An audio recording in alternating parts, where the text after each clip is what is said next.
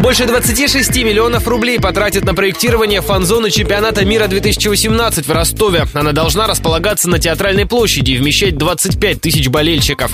Соответствующий конкурс на портале госзакупок объявила городская дирекция по подготовке и проведению мундиаля. Согласно условиям контракта, представить проект заказчику исполнитель должен через 4 месяца.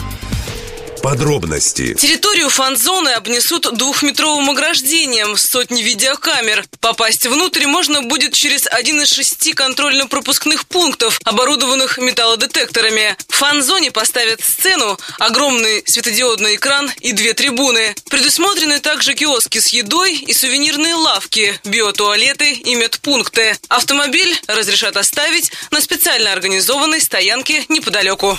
Итоги тендера подведут в конце ноября стоит напомнить, что первоначально разместить болельщиков собирались на территории ипподрома.